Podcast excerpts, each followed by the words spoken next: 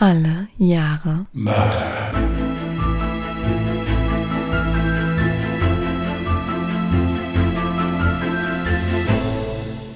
Herzlich willkommen zu Alle Jahre Mörder, der True Crime Podcast mit Christian, hallo. Und Jasmin. Hi. hallo ihr Lieben, wir müssen ganz schnell mit dem Fall anfangen, weil Jasmin im Moment zwischendurch einfach wieder irgendwelche anderen Sachen macht. Eben waren wir uns unterhalten, da fing sie einfach an zu telefonieren. also es kann sein, dass die, ich habe eben schon gesagt, es kann sein, dass die also zwischendurch jetzt einfach mal kurz rausgeht, die Küche streicht oder irgendwie sowas, dann warten wir halt einen Moment und dann geht's weiter. Sie kommt immer wieder, ja, aber ist im Moment irgendwie, dann hat sie da, sie hat so eine Liste, die sie am Abarbeiten ist, ist ganz interessant. Also zwischendurch schreibt sie auch eine Viertelstunde immer mal oder so. Also es kann sein, dass das heute ein bisschen länger dauert. Aber wir haben echt wirklich einen richtigen Fall und so, aber wie gesagt, es laufen halt mehr nebenbei parallel noch andere Sachen. Ja, ich habe heute einen sehr durchgetakteten Arbeitstag und bin sehr, sehr froh, dass ich bislang alles geschafft habe. Und lustig, dass du es erwähnst, jetzt kriege ich gerade noch eine Skype-Nachricht rein mit, hast du gerade mal fünf Minuten? Nein, tut mir leid, ich habe wirklich eine Ausrede. Falls du diesen Podcast hörst, ich bin wirklich gerade bei der Aufnahme. Gut. Ja, ich hatte einen sehr ruhigen Tag heute. Ja, es war toll. Gerne mehr davon. Nicht. Äh, aber ist nicht schlimm. Ähm, haben wir sonst noch irgendwas bahnbrechend Wichtiges zu erzählen? Nee. Jetzt, jetzt seht ihr, jetzt ist sie schon wieder am Tippen. Ja, jetzt, ist schon- wieder rum. Ja, jetzt ist schon wieder vorbei. Ja, ich kann doch nicht unhöflicherweise die Nachricht nicht beantworten. Nee, sonst haben wir nichts zu berichten. Also wenn du möchtest, kann ich auch direkt mit meinem Fall starten. Und Ja, vielleicht kriegen wir ja die erste Seite ohne Unterbrechung hin, deswegen. Ja, das kriegen wir hin. Vorab auch nochmal die Information. Ich für meinen Teil, ich suche mir ja mal ganz gerne Fälle aus, die jetzt noch nicht so häufig behandelt wurden. Jetzt hatte ich natürlich bei dem Jahr 2018, das ich gezogen habe, an sich schon das Problem, dass all die guten Fälle, die ich gefunden habe, dass die tatsächlich schon häufiger behandelt wurden. Und ich habe mich jetzt schlussendlich für einen Fall entschieden, bei dem ich einen ehemaligen Nachbarn und Freund des Opfers kenne und der hat mich gebeten, vielleicht diesen Fall heute zu machen, weil ja, es äh, so ein Herzenswunsch von ihm war und da ich den Fall selber sehr spannend und mal ein bisschen was anderes fand, war jetzt kein deutscher Vegan, habe ich mich dazu entschieden, diesen Fall heute vorzutragen und ich denke, es ist ja auch immer eine andere Art und Weise, wie wir unsere Fälle vortragen. Von daher hat der Fall auf jeden Fall auch noch ein bisschen Mehrwert, selbst wenn man ihn schon kennen sollte. Gut. Dann würde ich sagen, kommen wir mal wieder in True Crime Stimmung und dann legt Jasmin los. Ich lausche ergriffen. Genau. Guten Tag. Hiermit lege ich ein Geständnis ab, dass ich meinen Lebensgefährten Martin F. am 5. Juni 2018 in unserer gemeinsamen Wohnung in Steinau aus Notwehr erstochen habe. Er hat irgendein Kraut gegessen, was er mitgebracht hat und angeblich potenzfördernd ist. Aber er hat davon Dinge gesehen, die nicht da waren und gesagt, ich wäre vom Teufel besessen und wollte mich erwürgen. Als er aggressiv auf mich losgegangen ist, habe ich das Messer genommen und zugestochen, aus Angst, dass er mir den Hals zudrückt. Diese ersten Zeilen des handgeschriebenen Briefes ließ die Verwaltungsangestellte des Polizeipräsidiums schlüchtern, als sie am 11. Juni 2018 wie jeden Morgen die Dienstpost öffnet und vorsortiert. Ohne zu zögern bringt sie diesen Brief zum Dienststellenleiter, da der Inhalt des Briefes sehr verstörend auf sie wirkt. Und noch etwas ist sehr seltsam an diesem Brief. Es lagen noch zwei Schlüssel in dem Kuvert. Nachdem der Dienstleiter auch die letzten Zeilen des Geständnisses liest, ist er noch etwas verunsichert. Der Brief geht weiter mit den Zeilen Das war der einzige Weg, um mich zu befreien und somit Notwehr. Ich habe von meinen Verletzungen Beweisfotos gemacht, dass Sie sehen können, was er gemacht hat und ich mich wehren musste. Ich habe immer wieder auf ihn eingestochen, bis er mich losließ. Dann ist er vor meinen Füßen gestorben. Ich wollte das nicht. Es tut mir leid. Ich hatte solche Angst. Was hätte ich machen sollen? Dann habe ich ihn ins Badezimmer gebracht und dort mit einer Kettensäge zerteilt. Er ist noch im Badezimmer in Müllsäcken. Mir glaubt ja eh keiner, da ich vorbestraft bin und auf Bewährung. Es tut mir schrecklich leid und ich werde mich in zwei Wochen in Schlüchtern auf dem Polizeipräsidium stellen. Vorher möchte ich aber noch meine Kinder in den neuen Bundesländern besuchen. Ich schicke Ihnen die Schlüssel zu unserer Wohnung, damit Sie die Tür öffnen können und damit mein Lebensgefährte aus der Wohnung geholt und begraben wird. Es sind noch zwei Katzen und Rennmäuse in der Wohnung. Können Sie sie bitte ins Tierheim bringen? Vor dem Badezimmer habe ich blaue Müllsäcke befestigt, dass kein Gestank raus kann. Die Beerdigung für meinen Lebensgefährten soll in Steinau sein, denn er hat Steinau sehr geliebt. Tanja B. Soll der Brief ein schlechter Scherz sein oder hat es wirklich einen grausamen Mord gegeben? Man beschließt sofort, eine Streife zu der im Brief angegebenen Adresse zu schicken. Und tatsächlich stimmen schon mal die ersten Angaben. Die beiden Namen auf dem Klingelschild stimmen mit den Namen, die im Brief erwähnt wurden, überein. Auch die beiliegenden Schlüssel passen zur Eingangs- und Wohnungstür. Den Beamten überkommt sofort ein ungutes Gefühl. Werden sie gleich Zeugen eines grausamen Tatortes? Vorsichtig öffnen sie die Wohnungstür. In der Wohnung ist es sehr chaotisch. Offene Dosen mit Katzenfutter, Lebensmittel, dreckiges Geschirr, dreckige Wäsche, Kartons, Zeitungen und leere Flaschen sind überall verteilt. Es gleicht einer Messi-Wohnung. Und es riecht sehr streng nach verschimmeltem Essen und Katzenurin. Doch was ihnen trotz des Chaos sofort ins Auge fällt, ist eine Tür, die mit Müllsäcken und Panzertape zugeklebt ist. Es scheint die im Brief beschriebene Badezimmertür zu sein. Links davon entdecken sie sofort Blutspuren auf dem hellen Wohnzimmerboden. Jemand scheint barfuß durch Blut gelaufen zu sein. Doch ein typischer Leichengeruch oder Ungeziefer sind nicht festzustellen. Die Beamten entscheiden dennoch, sehr vorsichtig zu sein, um keine Spuren zu verwischen. Schließlich sind die Blutspuren auf dem Boden alarmierend. Sie machen lediglich ein Foto aus dem Eingangsbereich heraus, verlassen anschließend die Wohnung und rufen sofort die Kriminalpolizei hinzu. Als diese eintrifft, betreten sie nochmals gemeinsam die Wohnung und versuchen vorsichtig, das Panzertape von der Tür zu lösen. Allerdings nicht komplett. Man versucht nach wie vor so vorsichtig wie möglich zu arbeiten, um keine Spuren zu verwischen. Die Tür lässt sich nun circa 20 Zentimeter öffnen. Das sollte reichen, um einen kleinen Blick ins Badezimmer zu werfen. Und tatsächlich soll auch dieser Teil des Geständnisses stimmen. Sofort kommt dem Beamten ein beißender Verwesungsgeruch in die Nase. Die Kacheln, die Badewanne und der Boden sind komplett blutverschmiert. In der Badewanne und auf dem Boden stehen zahlreiche gefüllte Müllsäcke. Außerdem zwei Kettensägen.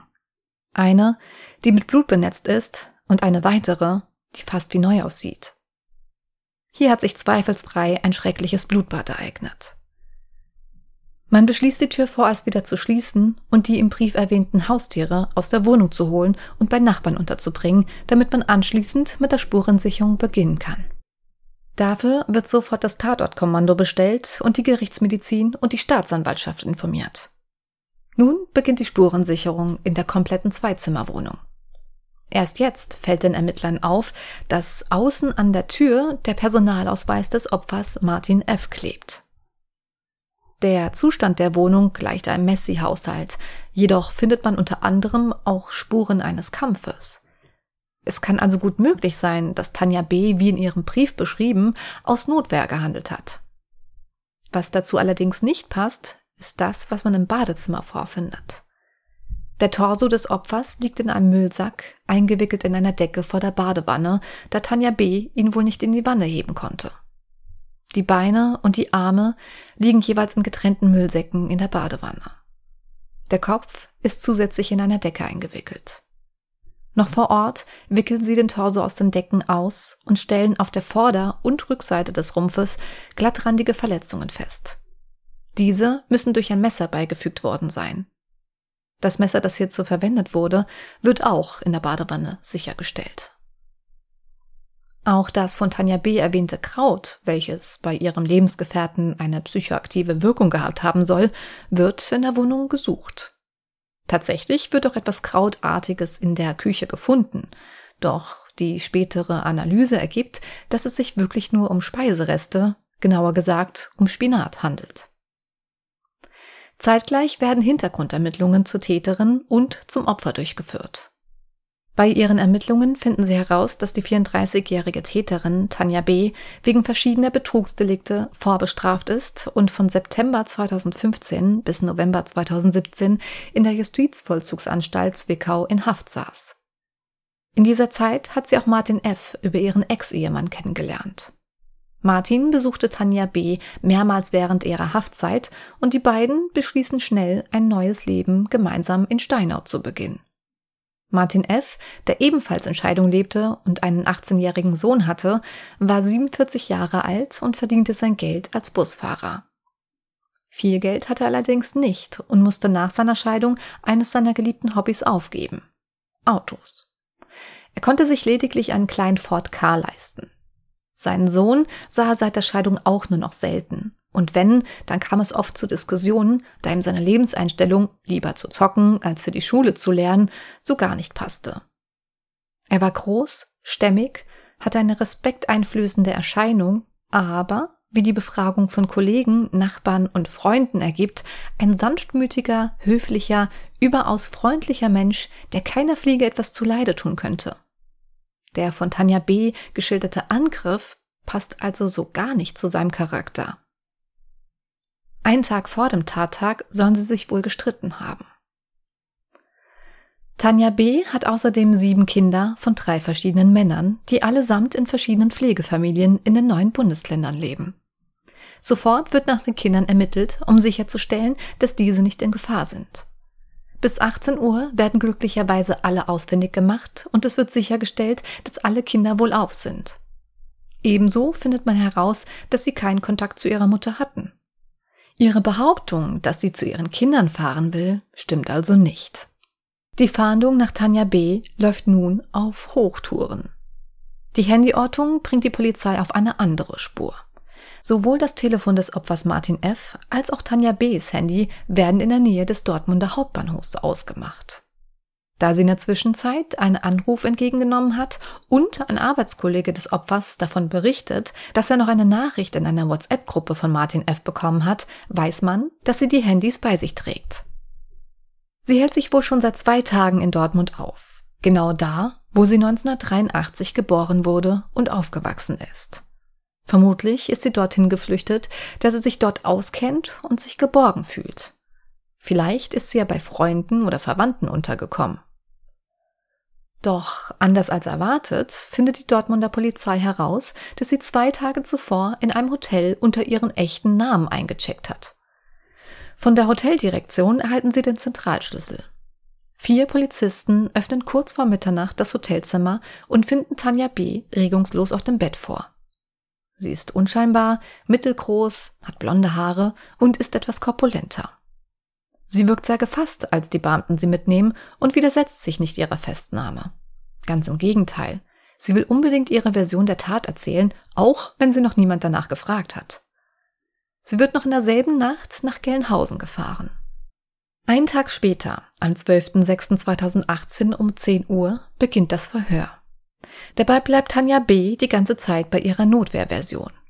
Sie reagiert überhaupt nicht wie jemand, der vor wenigen Tagen seinen Lebensgefährten in Todesangst erstochen hat. Sie wirkt eher kühl, distanziert und fast schon emotionslos. Außerdem wirkt ihre Aussage eher wie auswendig gelernt. Bei solch einer Tat, die aus einer Notwehrsituation oder im Affekt entstanden ist, ist es fast unmöglich, immer wieder haargenau das Gleiche zu erzählen. Oft fallen einem weitere Details an oder man erzählt es mit anderen Worten. Doch Tanja wiederholt fast Wort für Wort das angebliche Geschehen. Von der Gerichtsmedizin hat man allerdings bereits die Information, dass 31 Mal mit einem Küchenmesser auf Martin F. eingestochen wurde. Einige Stiche befanden sich im Nacken des Opfers. Warum sollte jemand so oft auf einen anderen einstechen, auch noch von hinten, wenn er sich nur wehren wollte. Dem Kriminalhauptkommissar kommen beim Verhör immer mehr Zweifel. Tanja begründet es damit, dass sie voller Angst steckte und erschrocken darüber war, dass Martin auch nach den ersten Messerstichen nicht von ihr abließ. Die Staatsanwaltschaft und Polizei kommen immer mehr zu dem Schluss, dass sie bei ihrer Aussage bleibt, damit man sie höchstens wegen Totschlags verurteilen kann. Mit ihrem Geständnis und guter Führung wäre sie nach fünf bis maximal 15 Jahren wieder auf freien Fuß. Dass sie ihren Lebensgefährten anschließend zerstückelt hat, ist irrelevant. Sie wird nur dafür belangt, dass sie Martin F. erstochen hat. Sie wird außerdem noch von der Rechtsmedizin untersucht, um festzustellen, ob sie tatsächlich Verletzungen aus einem Kampf in Notwehr davongetragen hat. Sie hatte dies zwar zuvor mit ihrer Handykamera als Beweis festgehalten, wie sie es in ihrem Brief mit dem Geständnis bereits schrieb, jedoch konnte man diese Art der Verletzung auf den Fotos nicht erkennen. Auch bei der rechtsmedizinischen Untersuchung sind keine Würgemale am Hals festzustellen. Lediglich ein paar Hämatome, die auch bei der Beseitigung der Leiche hätten entstehen können. Und was noch viel makabrer ist, es wird eine frische Tätowierung an ihrem Unterarm festgestellt. Sie hat sich den Namen Martin und dessen Geburts- und Sterbedatum stechen lassen. Sie begründet die Tätowierung damit, dass sie ihren Lebensgefährten liebte und ihr die Tat schrecklich leid tut. Da die rechtsmedizinische Untersuchung keine Würgemale vorweisen kann, man aber auch davon ausgeht, dass diese nach der langen Zeit hätten verheilt sein können, wertet man nun zusätzlich Lichtbilder einer Bank aus, da Tanja am Tag nach der Tat noch Geld an einem Geldautomaten abgehoben hat. Sie trug an diesem Tag ein dünnes Top und ihr Hals lag frei. Also hätte man solche Male eindeutig erkennen müssen. Jedoch geben auch diese Lichtbilder keinen Hinweis auf einen Angriff. Tanja B. wird dem Haftrichter vorgeführt und es wird Haftbefehl erlassen. Am 8.12.2018 kommt es zur Verhandlung. Zunächst ist sie wegen Totschlags angeklagt. Doch die Anklage wird noch während der laufenden Verhandlung von Totschlag auf heimtückischen Mord erweitert, da es dank des Gutachtens der Gerichtsmedizin mittlerweile neue Erkenntnisse zu dem Tathergang gibt. Die Verletzungen am Körper des Opfers, die Vermissungen der Wohnung und die Stellen, an denen man Blut gefunden hat, ergeben einen eindeutigen Verlauf des Tatgeschehens. Martin F. hatte sich am 5. Juni 2018 zu einem Mittagsschlaf ins Bett gelegt. Als er schließlich tief und fest geschlafen hat, holte Tanja B. ein 30 cm langes Messer aus der Küche.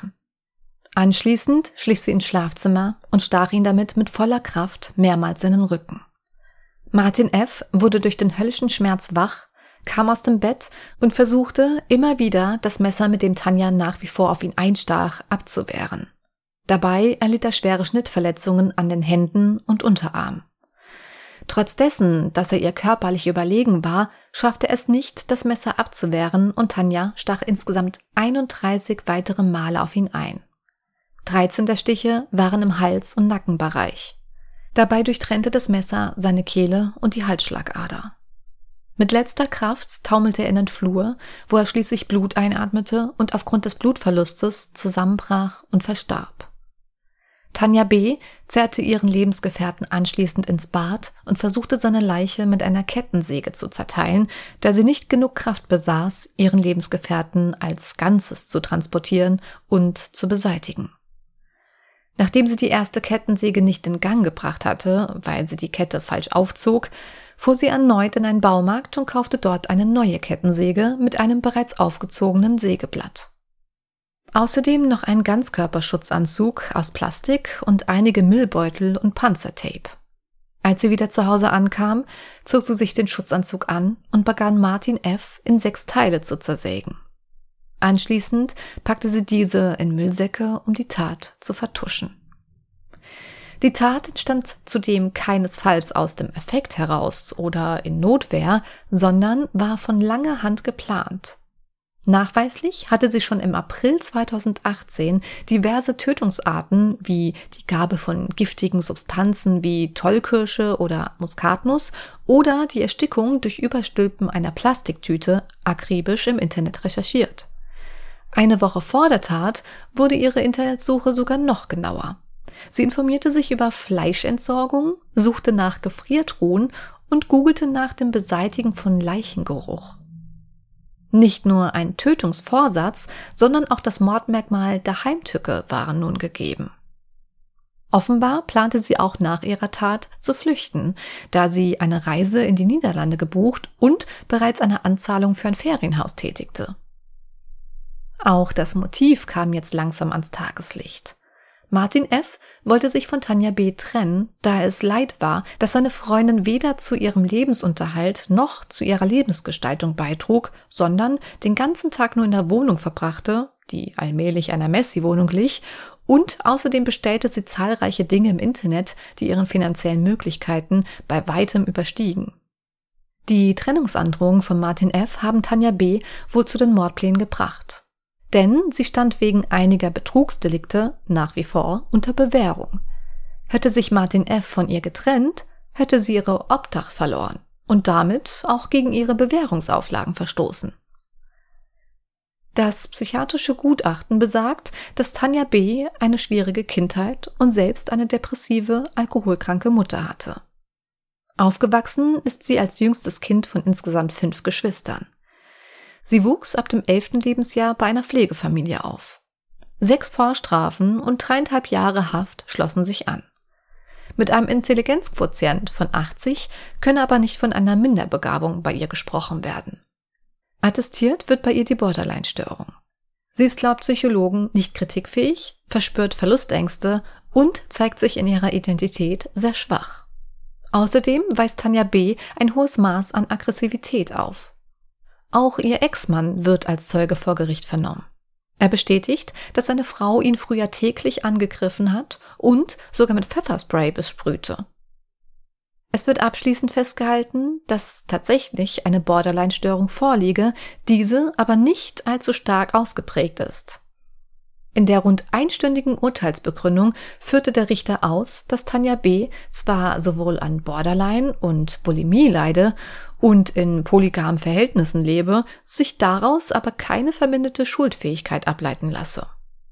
Tanja B. wird am 31. Januar 2019 zu lebenslanger Haft verurteilt. Sie nimmt das Urteil nahezu regungslos entgegen.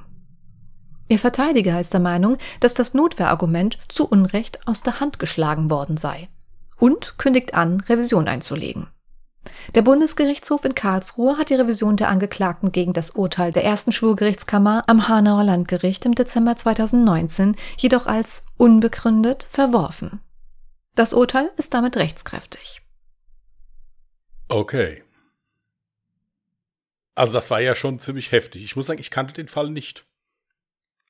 Mhm. Ich habe den auch jetzt noch nicht gehört oder so, dabei ist er ja hier so aus, aus Hessen sogar.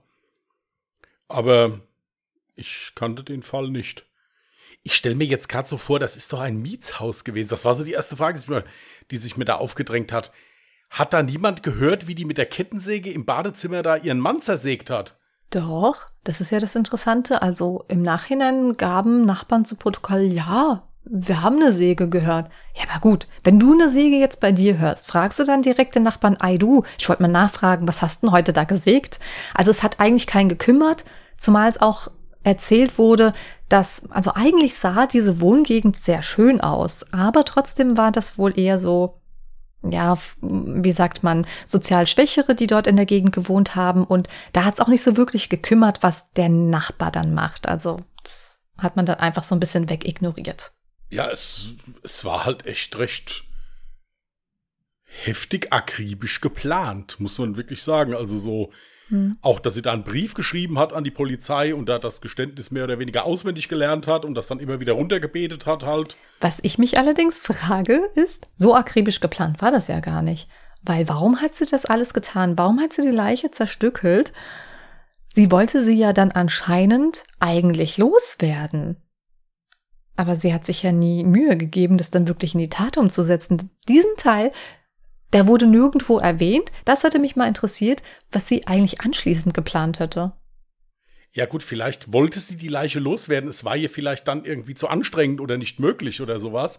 Hm. Und vielleicht hat sie dann gedacht, na ja gut, dann wechsle ich die Taktik und sage einfach, ja, ich bin ja angegriffen worden und habe mich gewehrt und das mit dem Zerstückeln, das war jetzt halt einfach nur in Panik oder so, dass sie vielleicht einfach zwischendrin die Taktik nochmal gewechselt hat. So könnte ich mir es vielleicht erklären. Und dann noch ein weiteres Mal, wenn sie ja tatsächlich in den Niederlanden auch noch bereits Flug gebucht hat und dann halt auch noch dieses Ferienhaus angezahlt hat. Also, hm. Dann frage ich mich allerdings, warum sie dann schreibt, so, ja, ich, ich äh, melde mich so in zwei Wochen. Lasst mir noch mal ein bisschen Freiheit. Als würde die Polizei sagen, ja gut, also wenn du dich wirklich von selbst stellst, dann ist das schon in Ordnung. Ja, ich meine, gut, prinzipiell ist es ja immer schon mal gut, wenn jemand etwas gesteht, was er getan hat. Das ist ja prinzipiell schon mal gut und sich auch der Polizei stellt dann. Hm. Nichtsdestotrotz wirkte das alles schon etwas komisch im Sinne von, dass man da schon glauben muss, dass da irgendwie vielleicht auch die Psyche ein bisschen beeinflusst ist. Ich meine, gut, sie haben ja da jetzt ein riesengroßes Gutachten gemacht, was da irgendwie das Gegenteil behauptet. Naja, nicht unbedingt. Also mit ihrer Psyche scheint ja auch was nicht zu stimmen. Ja, nur halt jetzt nicht so, dass man, dass man dann jetzt sagen kann, okay, äh, sie, sie weiß nicht, was sie da tut oder sie hat das jetzt so nicht gemeint oder gewollt. Nö, nö, also ihr war schon bewusst, was sie da tat, auf jeden Fall. Und man hat ja auch äh, sämtliche Beweise dafür finden können durch ihren Internetsuchverlauf, was sie denn alles da gegoogelt hat. Also das fand ich auch ziemlich dumm. Deswegen sage ich ja, ich, ich sollte niemals in irgendeinem Mordfall verwickelt werden. Wenn man meine Internetsuche sich mal durchliest. Alleine heute habe ich schon äh, ich, ich habe zum Beispiel gegoogelt, äh, ähm, wie viele Jahre ich zum Beispiel bei Totschlag bekäme etc. pp. Also und psychoaktive, mir, mir, ist psychoaktiv das Wort nicht eingefallen, deswegen habe ich dann zum Beispiel Marihuana gesucht und also lauter solche lustigen Sachen kommt in meinen Suchverlauf Ja, rein. da, da muss ich jetzt mal eine kurze Zwischenfrage stellen, weil es daran mhm. geht nicht, dass ich dann morgen vielleicht irgendwie vor Gericht bin. Sie hat versucht, ihren Mann mit giftigen Substanzen umzubringen, unter anderem Tollkirsch, das ist ja okay, und Muskatnuss. Äh, tatsächlich habe ich davon aber auch nochmal, das habe ich jetzt nicht nochmal separat gegoogelt, aber ich habe das auch schon mal gehört, dass Muskatnuss auch giftig sein kann. Aber du müsstest so viel davon essen. Deswegen wahrscheinlich war das so ein Irrglaube, den sie mal irgendwo aufgeschnappt hat und dann halt nochmal gegoogelt hat. Also du müsstest so viel davon essen, das schaffst du gar nicht. Gut, also ich muss das Gulasch nicht wegschütten jetzt. Nein. Gut. Weil nicht, dass es morgen heißt, ich wollte die Familie umbringen oder sowas. Das ist, ist gut zu wissen. Deswegen nee, kommt drauf an. Wie viel Kilo hast du reingemacht? nicht so viel. Aber ich dachte gerade, Muskatnuss. Ich, ich esse das in jeder Suppe nahezu. Aber ich dachte, das war auch interessant. Ja, wenn es so leicht wäre, jemanden damit zu vergiften oder umzubringen, dann wäre es nicht frei verkäuflich. Ja, gut, das kann man ja so auch nicht sagen ich meine, Rattengift ist auch frei verkäuflich und du kannst dich damit umbringen. Ja, aber da ist ja ein ganz großer Hinweistext dann auf der Flasche, was du damit nicht zu tun hast. Sonst müssten die ja auf jedes äh, Muskatnussgewürz, äh, Dingelskirchen, müssten sie ja einen riesen Hinweistext zum Beispiel hinschreiben. Ja, das, das hat mich jetzt gerade eben, denke ich mir, Muskatnuss, das hast du ja noch nie gehört. Aber gut, okay, man lernt ja nie aus. Ja. Ja, es ist schon krass. Also ich muss halt dazu sagen, jetzt, wenn man, wenn, wenn sie ihn jetzt in Anführungsstrichen nur große Anführungsstriche, hm. nur erstochen hätte, wäre es ja okay, aber ich finde das halt eine unheimlich heftige Sache, wenn man dann eine Leiche auch noch zerteilt, also noch, noch zerstückelt, zerteilt. Äh, das, das finde ich also unheimlich krass. Also das, die Taten, Mord an für sich ist ja natürlich schon fürchterlich, aber wenn ich dann auch noch hingehe und den noch zersäge, hm. äh, das finde ich also immer total verstörend, sowas, wenn man sowas machen kann. Das. Ja, und dann musst du krass. dir ja auch noch vorstellen, die hat ja dann tagelang, deswegen war ja auch die Spurensicherung so schwer und alles überhaupt so richtig nachzukonstruieren, weil die Wohnung ja auch nach der Tat, die wurde ja nicht direkt verlassen. Sie hat sich ja noch ein paar Tage in der Wohnung aufgehalten. Das war halt das Schwierige. Wenn ich mir allein schon vorstelle, dass ich noch einige Tage in der Wohnung verbracht habe, mit dieser Leiche im Badezimmer. Ich meine, es war ja jetzt auch nicht irgendwie eine Abstellkammer, die du abschließt und dir denkst, gut, jetzt das Zimmer brauchst du nicht mehr. Es war ein Badezimmer, was du tagtäglich nutzt, mehrmals. Äh, schwierig. Also ja, das fand ich ganz, ganz schlimm, diese Vorstellung. Ja, und dann auch dieser Brief, dass dann, ja, kümmern Sie sich bitte noch um die Rennmäuse und äh, Mhm. So nach dem Motto, ach und übrigens, die zersägte Leiche meines Mannes finden sie dann im Badezimmer. So nach dem Motto, also das, nee, ich finde das echt, ich finde das echt krass. Ich, ich meine, wie gesagt, das ist ja immer gut, wenn jemand gesteht. Das ist ja okay. Aber ich finde jetzt diesen Tathergang äh, unheimlich krass. Also, da werfen sich unheimlich viele Fragen auf. Ja, vor allem hätte sie sich mal ein bisschen mehr Mühe gegeben, wäre sie vielleicht damit ja noch durchgekommen. Den schlimmsten und ekelhaftesten Part, den hatte sie ja eigentlich schon hinter sich gebracht. Deswegen verstehe ich gar nicht, warum sie dann halt mehr oder weniger aufgegeben hat. Was muss da passiert sein, dass sie sich dann überlegt hat, ja, nee, ich verlasse dann lieber die Wohnung. Ich klebe ja alles ab, damit ich ein paar Tage Vorsprung habe und keiner diesen Gestank merkt. Alle, alles sehr, sehr merkwürdig. Ja, also das ist ein sehr sprunghaftes Verhalten. Das auf jeden Fall. Also. Und dann auch noch dieses, dieses Tattoo. So krank, musst dir mal vorstellen, ein paar Tage nachdem du jemanden umgebracht hast, denkst du so, oh, ja gut, dann lasse ich mir jetzt den Namen einfach mal tätowieren mit Geburts- und Sterbedatum.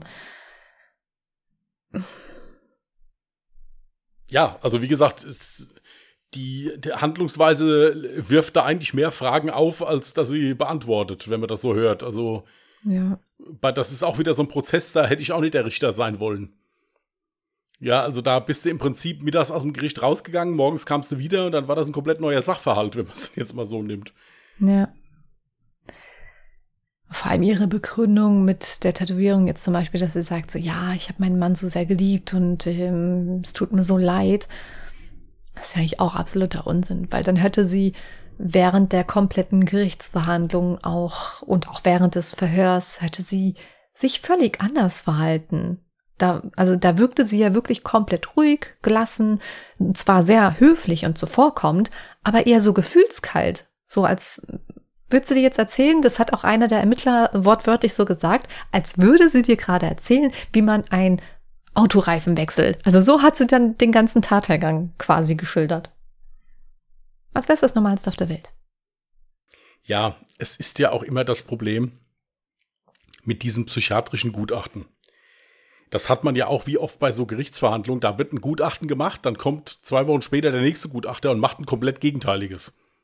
Hm das ist ja auch bei der Psyche immer so schwierig, das hundertprozentig so genau zu erfassen. Das kommt ja immer darauf an, in was für einem Zustand der Patient da gerade ist. Denke ich mir jetzt mal. Ich bin kein Psychologe. Aber ja. ich finde das halt jetzt hier wirklich krass. Ich meine, dass die das da so runterbetet. Gut, da kann man sich vielleicht drauf trainieren. Ja, wenn man sich da eine Woche mit auseinandersetzt. Aber es passt ja, wie gesagt, gar nicht zusammen. Also zum einen schreibt sie ein Geständnis und schickt die Briefe, äh, schickt die äh, per Brief noch die Schlüssel mit und zum anderen mietet sie eine Ferienwohnung an. Also es passt ja irgendwie alles nicht so zusammen. Das ist schon ziemlich suspekt alles. Plus dann jetzt diese Tat halt. Aber wie gesagt, das Umbringen, das Erstechen, okay. Aber dass man den Menschen dann auch zersägt, ja, und ihn dann im Endeffekt auch da liegen lässt. Hätte sie den jetzt da im Wald verteilt, hätte ich noch gesagt, okay, gut, es hatte wenigstens noch einen tieferen Sinn. Genau. Ja, aber nicht falsch verstehen. Sowas hat nie einen Sinn, aber Nee, nee, aber klar, sie hatte ja dann versucht, ihre Tat zu ähm, verheimlichen. Ja, aber warum sie das dann da macht und den im Prinzip fein säuberlich im Bad stehen lässt, dann das fand ich halt irgendwie ziemlich, ja, das ist ziemlich eigenartig. Also wie gesagt, ich kannte den Fall nicht, mhm. äh, aber echt interessant. Ich tatsächlich auch noch nicht. Ich habe in der Dropbox für dich auch ein paar Bilder vorbereitet. Unsere Zuhörer und Zuhörerinnen, die können jetzt auf Instagram oder auf Twitter mal reinschauen. Auf Instagram findet ihr uns unter Jahre Mörder mit OE geschrieben und auf Twitter unter Jahre Morde. Da haben wir jetzt einen neuen Post mit Bildern rausgehauen, zeitgleich. Ich weiß jetzt ehrlich gesagt noch nicht, ob ich ein Bild der vorbereiteten Bilder verwenden werde oder nicht. Also gut, eins ist jetzt natürlich von dem Prozess ganz normal, das Gesicht natürlich verpixelt, ne, beziehungsweise hat es sogar dann mit einem Ordner halt verdeckt. Dann ist noch ein Foto vorhanden ähm, von, also dieses äh, Lichtbild von dem, von der Bank, ne, nach, ein Tag nach mhm, dem Tathergang. Ja, ja. Ähm, wo man halt sieht, okay, sie hatte halt wirklich nur so einen Top, so einen Spaghetti-Träger-Top an und ähm, ihr Hals lag komplett frei. Das heißt, man hörte wirklich auch, wenn die Bilder jetzt nicht so astrein von der Qualität sind, so richtig krasse Würgehämatome, also so Würgemale, die hättest du ja erkennen müssen. Hat man auf diesen Bildern nicht. Also das ist jetzt natürlich nicht das einzige Foto, was es dazu gab. Das war jetzt eines der Fotos. Und ja, dann tatsächlich auch noch ein sehr beeindruckendes Foto von der Badezimmertür wie sie schön beklebt ist mit diesem Panzertape. Das ist noch in Ordnung, finde ich, glaube ich, oder das kann man sich nur angucken. Das ist vollkommen okay. Was halt eher weniger okay ist, ist dann eben ein weiteres Badezimmer. Foto. Wo man auch keine Menschenleichenteile irgendwas erkennt, aber du siehst sehr viel Blut, du siehst die Müllsäcke. Deswegen Triggerwarnung. Ich weiß noch nicht, ob ich dieses Foto nehmen werde oder nicht. Was denkst du? Also ich muss dazu sagen, dass äh, das Foto von der Badezimmertür, jetzt wo du gesagt hast, es handelt sich um die Badezimmertür, habe ich das Foto verstanden. Ich dachte vorher, da würde etwas im Leichen, also im Sack neben an der Wand stehen einfach. Also das hätte ich jetzt, jetzt wo du es sagst, ergibt es Sinn. Äh, was, also, also ich persönlich finde, man kann dieses Foto, was du meinst, kann man posten. Es ist ja nichts zu sehen. Blutspuren Prinzip- sind zu sehen. Ja, ja, wobei ich sagen muss, dass das auch teilweise Dreck ist, also dass das nicht nur Blutspuren sind. Und sehr äh, schlechte Werbung für Penny. Ja, gut, Penny. wir könnten ja im Extremfall dann da äh, verpixeln. Ja, also ich meine, es, es gehört ja halt nun mal dazu. Aber das ist ja, das, das entscheidest du dann im Verlauf, wenn du das fertig Ja. machst. Achso, man sieht auch natürlich einer der Kettensägen. Jetzt kann ich natürlich von hier aus nicht beurteilen, weil da ja auch Säcke und so drüber liegen. Äh, ja, oh Gott. Also wenn ich mir das so angucke, auch die komplette Wohnung. Ähm, ich habe eine Dokumentation gesehen aus der ARD-Mediathek. Wie hieß denn das? Crime Time. Äh, auf den Spuren der Kettensägenfrau, glaube ich, hieß die. Und da hast du natürlich auch mehrere Eindrücke von dieser Wohnung gehabt. Ich frage mich bei den Bildern, die da gezeigt wurden, wo hat die gelebt? Also allein das Bett war so komplett zugemüllt. Noch nicht einmal bezogen oder so. Gut, es kann jetzt natürlich sein, dass sie dann nach der Tat, wo sie dann eh alles so mit Decken eingewickelt hat, das dafür benötigt hat. Aber also der ganze Zustand der Wohnung, das, das sah so schlimm aus. Und ich hatte ja zu Anfang auch gesagt, dass ich ja jemanden kenne, der das Opfer auch persönlich kannte und er kannte ihn wohl nicht aus der Zeit von Steinau, sondern von vorher war es ein Nachbar und äh, Freund von ihm.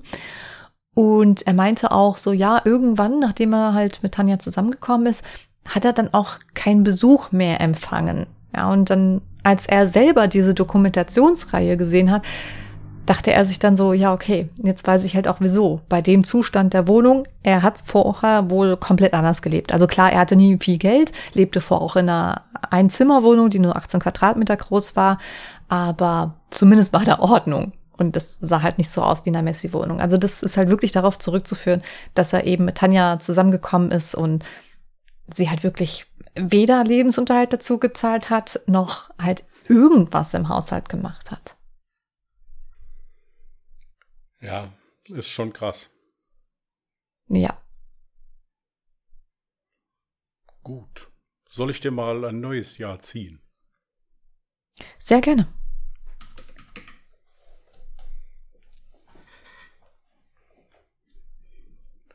Ich äh, suche gerade noch einen Stift. Moment, ah ja. Maximal vorbereitet wie immer. Das kennt Ja, von äh, dir. heute ist äh, alles improvisiert hier. Tut mir leid, es wird besser. Wir sind in den letzten Zügen des Chaoses. Ich verzeihe dir. So. Sehr nett, danke. 2003. Hatte ich anscheinend schon mal das Jahr, aber wird es hoffentlich noch einen weiteren Fall geben für mich. Gut.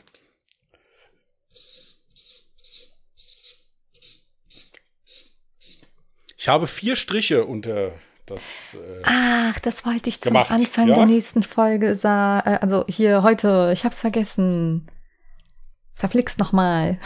Ja, wir haben eine Beschwerde bekommen, dass du letzte Woche dir selber vier Striche gegeben hast. Das Geile ist, ich mache ja den Schnitt, aber meinst du, ich achte auf sowas? Das ist mir selbst nicht aufgefallen. Aber wir haben das Feedback bekommen. Das ist doch eine absolute Frechheit, dass du dir selbst vier Striche gegeben hast. Du gibst Ja, immer nur ich hab- drei. ja, ich habe versucht, mich mal so klammheimlich ein bisschen zu befördern. Ich einfach, was heißt zu befördern? Ich hatte versucht, ein bisschen Gleichberechtigung herzustellen. Aber auch das ist ja natürlich nicht gewünscht, ist gar kein Problem. Ich werde, selbst- ich werde das nächste Mal dann nur zwei Striche machen, um das wieder auszugleichen dann. Ab sofort Und- achte ich da einfach rauf. Und wenn du dir selber vier Striche gibst, ich schneide dann einfach einen Strich raus aus der Mach das. Audiospur. Mach, mach, mach das. Ich, bin, ich bin ja froh, dass ich nicht komplett rausgeschnitten werde. Also insofern, ich darf mich da überhaupt nicht beschweren. Äh, alles wunderbar. Ich möchte noch mal ganz kurz an der Stelle vielleicht kurz erwähnt haben, auch wenn ich jetzt während der Nachbesprechung vielleicht ab und zu mal gelacht habe oder so. Ich hoffe, es kommt nie falsch an. Das ist halt auch so ein bisschen meine Art, mit so einem absolut schrecklichen, grausamen Fall umzugehen. Ihr müsst dazu wissen, ich habe natürlich auch sämtliche Bilder dazu gesehen. Ich kann mir das alles viel bildlicher vorstellen und für mich ist sowas auch schlimm.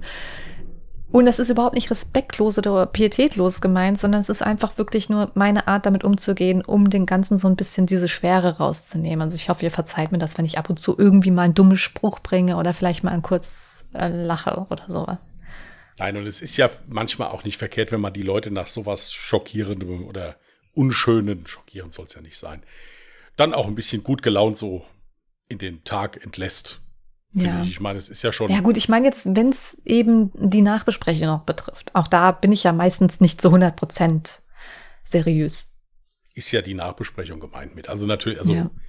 ich denke, es, es kommt raus, dass wir versuchen, auch während des Falls das mit, der, mit dem nötigen Respekt zu behandeln. Deswegen machen wir es zum Beispiel ja auch so, dass wir uns gegenseitig nicht unterbrechen dabei oder sowas, dass man das wirklich in einem in Ruhe durchhören kann. Aber mhm. wie gesagt, das soll in keinster Weise die Sache verharmlosen. Richtig. Gut. Fallvorschläge könnt ihr natürlich auch gerne jederzeit über Instagram, über Twitter oder per E-Mail senden. Auf Instagram findet ihr uns unter allejahremörder mit OE geschrieben, auf Twitter unter allejahremorde oder ihr schickt uns eine E-Mail an contact at allejahremörder.de, Mörder mit OE geschrieben. Richtig. Wäre richtig toll, weil ich weiß nicht, ob ich für 2003 noch einen Fall finde. Und es ist jetzt auf jeden Fall noch nicht so spät. Ja, sämtliche Links, Informationen etc. pp. findet ihr natürlich auch nochmal in unseren Show Notes. Gut. Für 2001 braucht er nicht mehr zu schreiben. Ich habe einen Fall gefunden. Ich habe noch nichts geschrieben, aber ich habe einen gefunden. Und äh, ja, dann würde ich sagen, war's das für heute. Mhm. Wir wünschen euch einen ruhigen, entspannten Wochenstart. Passt gut auf euch auf. Wer Lust hat, Mittwoch Nacht oder Mittwoch morgens früh gibt es die nächste Folge von Ungedingst. Genau. Und ansonsten hören wir uns nächsten Sonntag wieder. Bis dahin, alles Gute, passt auf euch auf und tschüss. Macht's gut. Bye.